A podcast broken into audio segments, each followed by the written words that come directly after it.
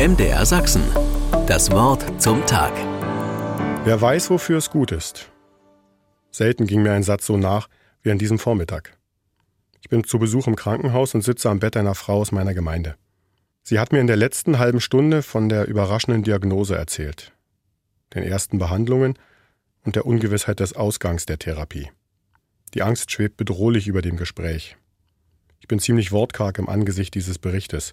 Es gibt einfach nicht viel zu sagen. Wir beide halten zusammen aus, was sie mir gerade rückblickend erzählt. Wir tragen für einen Augenblick gemeinsam die unbenannte Angst vor der Zukunft. Und dann fällt der Satz, der mich eiskalt erwischt. Wer weiß, wofür es gut ist. Alles in mir wehrt sich gegen die Sinnhaftigkeitsfrage einer schweren Krankheit. Das scheint mir ins Gesicht geschrieben zu sein. Die Frau schaut mich direkt an. Sie glauben gar nicht, was in meinem Leben schon alles schief ging. Aber im Rückblick hat Gott manches dann doch ganz gut werden lassen. Er liebt uns halt.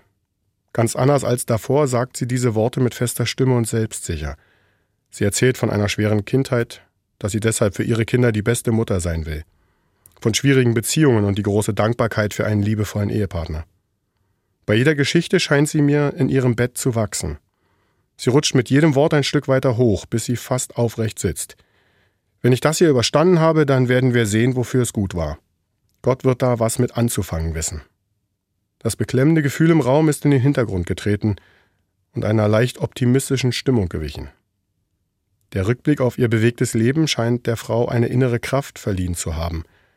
Die schweren Wochen, die vor ihr liegen, sind nicht mehr übermächtig. In der Losung für den heutigen Tag heißt es im fünften Buch Mose im 23. Kapitel, Der Herr dein Gott wandelt dir den Fluch in Segen um weil dich der Herr, dein Gott, lieb hatte. In der Frau im Krankenhaus entdecke ich die Macht des Segens, die uns der eine Gott zuwenden kann.